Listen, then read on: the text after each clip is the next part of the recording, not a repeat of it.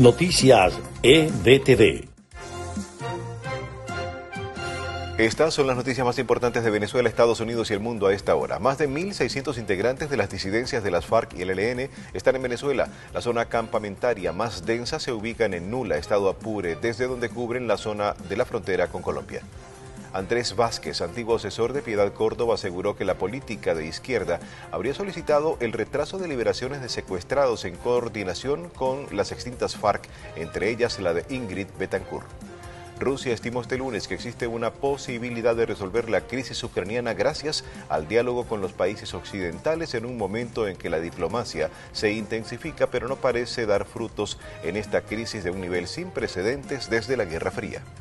El presidente mexicano Andrés Manuel López Obrador denunció el lunes intereses económicos y políticos detrás de la decisión de Estados Unidos de suspender temporalmente las importaciones de aguacate desde México, aduciendo amenazas contra un funcionario estadounidense.